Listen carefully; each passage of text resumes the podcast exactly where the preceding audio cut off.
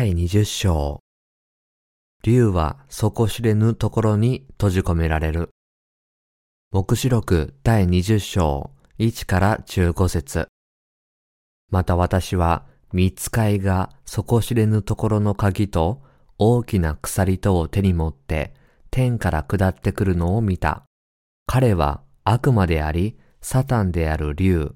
あの古い蛇を捕らえ、これを千年の間縛って、底知れぬところに投げ込んで、そこを閉じ、その上に封印して、千年の終わるまでは、それが諸国の民を惑わすことのないようにした。サタンはその後でしばらくの間、解き放されなければならない。また私は多くの座を見た。彼らはその上に座った。そして裁きを行う権威が彼らに与えられた。また私はイエスの証と神の言葉とのゆえに首をはねられた人たちの魂と獣とその像を拝まず、その額や手に獣の刻印を押されなかった人たちを見た。彼らは生き返ってキリストと共に千年の間王となった。その他の死者は千年の終わるまでは生き返らなかった。これが第一の復活である。この第一の復活に預かる者は幸いなもの、聖なるものである。この人々に対しては、第二の死は何の力も持っていない。彼らは神とキリストとの祭司となり、キリストと共に千年の間、王となる。しかし、千年の終わりに、サタンはその牢から解き放され、地の四方にある諸国の民、すなわち、ゴグとマゴクを惑わすために出て行き、戦いのために彼らを召集する。彼らの数は海辺の砂のようである。彼らは地上の広い平地に登ってきて、生徒たちの陣営と愛された都を取り囲んだ。すると天から火が降ってきて彼らを焼き尽くした。そして彼らを惑わした悪魔は火と硫黄との池に投げ込まれた。そこは獣も日曜原者もいるところで、彼らは永遠に昼も夜も苦しみを受ける。また私は大きな白い溝とそこに着座しておられる方を見た。地も天もその見前から逃げ去って、跡形もなくなった。また私は死んだ人々が大きいものも小さいものも溝の前に立っているのを見た。そして数々の書物が開かれた。また別の一つの書物も開かれたが、それは命の書であった。死んだ人々はこれらの書物に書き記されているところに従って自分の行いに応じて裁かれた。海はその中にいる死者を出し、死もハデスもその中にいる死者を出した。そして人々はおのおの自分の行いに応じて裁かれた。それから死とハデスとは火の池に投げ込まれた。これが第二の死である。命の書に名の記されていない者は皆、この火の池に投げ込まれた。釈義第一節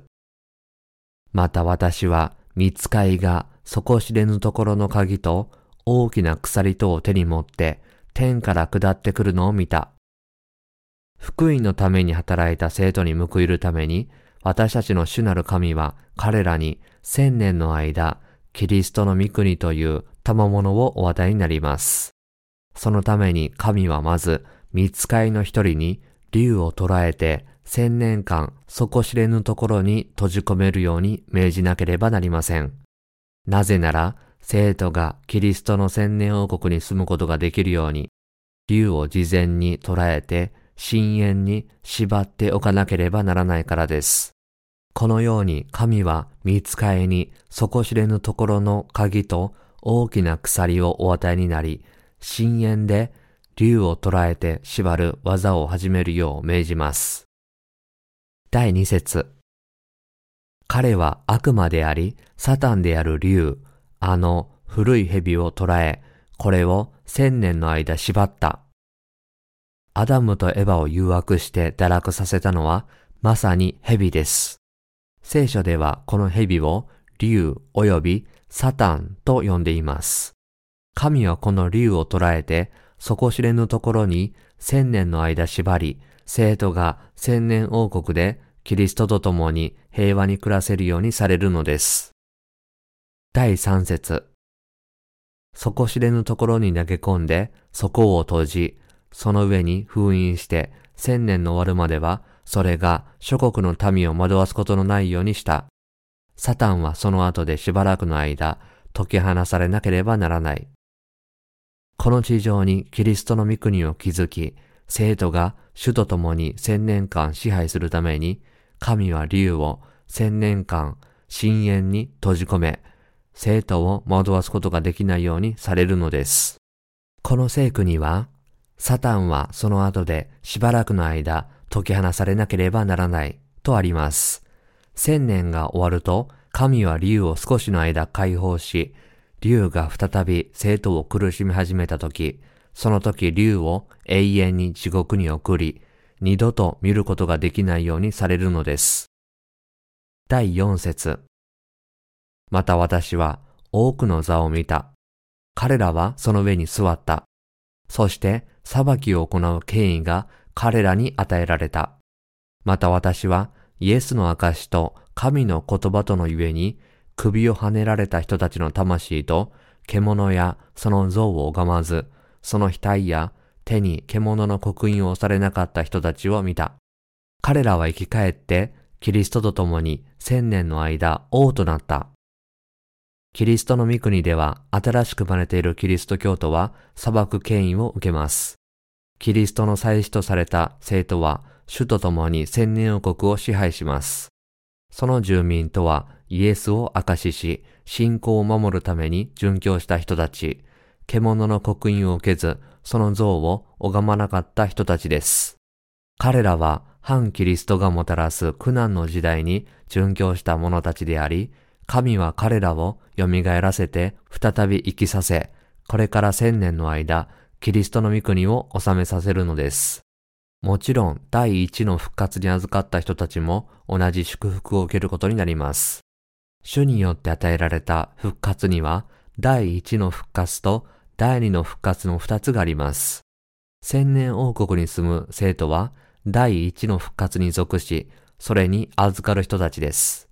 この第一の復活に預かる者はすべて千年王国、すなわちキリストの御国に住む栄光にも預かることになるのです。第一の復活はイエス・キリストがすべての生徒を敬虚するために再臨される時に起こります。テサロニケ人への手紙第1、第4章、15から17節、3章。しかし、第2の復活は罪人たちに永遠の死を宣告するために準備されているので、千年王国の終わりに行われます。生徒が千年間支配する権威は全能の主から与えられています。キリストの御国は彼らが主の水と御霊の福音を信じ、その信仰を守るために命を捧げたからこそ与えられたものなのです。第5節その他の死者は千年の終わるまでは生き返らなかった。これが第一の復活である。主から罪の許しを受けずに、罪人としてこの世に生きて主のもとに行く者は、主が生徒にお与えになる第一の復活に預かることができません。このように生徒はキリストの御国で千年間お祭り騒ぎをしても、罪人は第一の復活を受けず、第二の復活に預かります。なぜなら、第一の復活の祝福を受ける生徒は、キリストの御国で千年間、富と栄光のうちに生きる権威も得ているからです。ところが神は罪人に第二の復活をお許しになります。なぜでしょうか？なぜなら、第二の復活の時に神は彼らを死者の中から蘇らせ、その罪の裁きをなさるからです。彼らの運命とは、その罪の裁きを受けるために死者の中から蘇らなければならないようなものです。罪人の復活が生徒の復活とは順序も結果も異なるのはこのためです。水と御霊の福音への信仰によって第一の復活に預かるものを除いては、主は千年が終わるまで誰も再び生きることをお許しになりません。ですから、偽人の復活は罪人の復活の千年前に行われます。偽人の復活は永遠の命と祝福を受けるためですが、罪人の復活は罪の永遠の罰を受けるためです。第6節この第一の復活に預かる者は幸いなもの、聖なるものである。この人々に対しては、第二の死は何の力も持っていない。彼らは神とキリストとの祭司となり、キリストと共に千年の間王となる。聖書は第一の復活に預かる者に対して、第二の死は何の力も持っていないと書かれています。このように第一の復活に預かる者は千年王国を支配することになるので祝福されると書かれています。第7から8節しかし千年の終わりにサタンはその牢から解き放され、地の四方にある諸国の民、すなわち、ゴグとマゴクを惑わすために出て行き、戦いのために彼らを召集する。彼らの数は海辺の砂のようである。千年間底知れぬところに閉じ込められた後に解放された竜は再び生徒に敵対しようとするので、神は竜を硫黄の火の中に投げ込んで二度と出てこられないようになさいます。この裁きによって竜は地獄でしか見られなくなります。では、新しく生まれていない人も、この千年王国には存在するということですか？と尋ねるかもしれません。その答えは、はい、です。目視録第20章8節には、キリストの御国に地上の多くの人々がいることが記録されています。それが神によって新しく作られた人々なのか、それとも以前この地上に住んでいた人々なのか、はっきりしたことはわかりません。しかし、私たちが知っているのは、神は彼らが誰であるかをご存知で、生徒が支配するためには、海辺の砂のように多くの人々がいるということです。真実は、生徒がキリストの御国で生きるとき、彼らはまだ地上の人々を見るということです。彼らは生徒に使えるために存在し、その数は海辺の砂のように多いのです。彼らは竜と団結して再び生徒に敵対しますが、神のもたらす火によって滅ぼされ、神の大きな白い溝の永遠の裁きを受け、永遠に燃える火の中に投げ込まれます。これによって千年王国は終わり、生徒は新しい天と新しい地に移り、そこで永遠に生きることになるのです。第9節彼らは地上の広い平地に登ってきて、生徒たちの陣営と愛された都とを取り囲んだ。すると、天から火が降ってきて、彼らを焼き尽くした。竜は神と生徒に絶えず敵対してきたサタンです。彼はキリストの御国に住む地上の人々を欺き、生徒を脅かしますが、神は全能であられますから、天から火を降らせて彼らを焼き尽くし、竜を永遠の火の中に投げ込んで、二度と神と生徒に敵対しないようになさいます。第十節そして彼らを惑わした悪魔は火と硫黄との池に投げ込まれた。そこは獣も偽予言者もいるところで、彼らは永遠に昼も夜も苦しみを受ける。竜を火と硫黄との池に投げ込むことによって、神は竜を昼も夜も苦しめるようにされます。これは神の正しい裁きであり、竜とそれに従う者たちにふさわしい苦しみなのです。第11節また私は大きな白い溝とそこに着座しておられる方を見た。地も天もその見前から逃げ去って跡形もなくなった。千年にわたる生徒に対する報いを終えた神は、今度は新しい天と新しい地を創造なさり、この場所で生徒と共に永遠に生きるのです。そのためには神がなさったすべての御業を完成させて、最終的に終わらせなければなりません。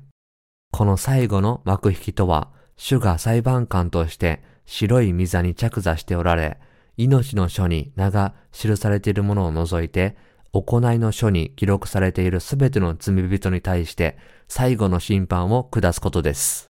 罪人に対する神の裁きはこれで全て終わり、これからは新しい天と新しい地の領域が開かれるのです。主は以前の天と以前の地を消滅させ、第二の世界である新しい天と新しい地を創造なさり、生徒をこの天の御国に住まわせるのです。命の書と裁きの書に記されているように、神は新しい天と新しい地をある集団にお与えになり、地獄の罰を他の集団にお与えになります。第12節また私は死んだ人々が大きいものも小さいものも御座の前に立っているのを見た。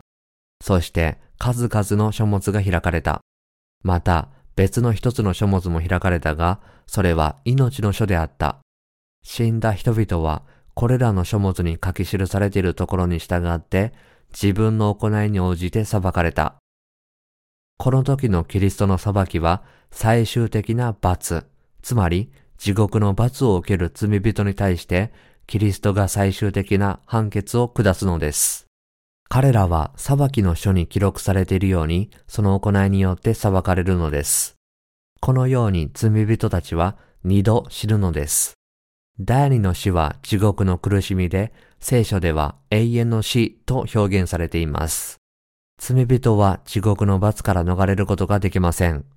ですから、この地上に生きている今、水と御霊の福音の御言葉を学び、それを信じ、それによって自分の名が命の書に記される恵みを受けなければなりません。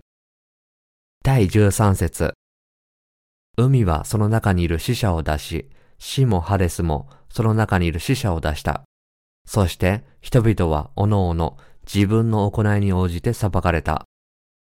海はその中にいる死者を出し、死もハデスもその中にいる死者を出したとあるのは、すべての罪人がその罪のために最後の刑罰を受けなければならないからです。この聖句に書かれている死とハデスとは、特に生きている間にサタンに欺かれ、サタンの支配下に置かれて、神に対して罪を犯したサタンのしもべが投獄される場所を指します。この聖句は神が罪人の罪に対する裁きをしばらく延期されましたが、今や罪人の最後の裁きの時が来たことを告げています。このように人はどこに住んでいようとも自分が誰に属しているのかが決定的に重要であることを認識しなければなりません。この地上でサタンのしもべとして働いていた人たちは、罰の復活によって死者の中から蘇り、最後の審判を受けますが、水と御霊の福音に仕えた人たちは、永遠の命と祝福の復活に属します。ですから、主が人類の罪を消してくださった水と御霊の福音が最も重要であることを、この世にいる間に悟らなければなりません。この地上でサタンのしもべとして働いた人たちは、罰の復活で蘇りますが、主の正しい技に仕えた人たちは、永遠の命と祝福の復活で蘇ります。すべての罪人は、その咎のために裁かれ、地獄で最終的な罰を受けるのです。ここに私たちがこの地上にいる間に、主がすべての罪を許された水と御霊の福音を信じなければならない理由が正確に示されているのです。第14節それから死とハデスとは火の池に投げ込まれた。これが第二の死である。これは人類がサタンの側に立って犯した罪が神の前で裁かれることを告げています。人々をサタンに導いた邪悪な者たちに用意された罰は火の池に投げ込まれることです。これは神が罪人たちにもたらされる第二の死であり、火の池の罰です。ここで聖書に記されている死とは、単に消えてなくなるのではなく、火の地獄で永遠の苦しみを受けるという罰なのです。聖書に書かれている救いは一時的なものではなく永遠のものです。この地上にいる間に水と御霊の福音を信じる者は永遠の天の御国に入り、永遠に幸福に暮らせるのです。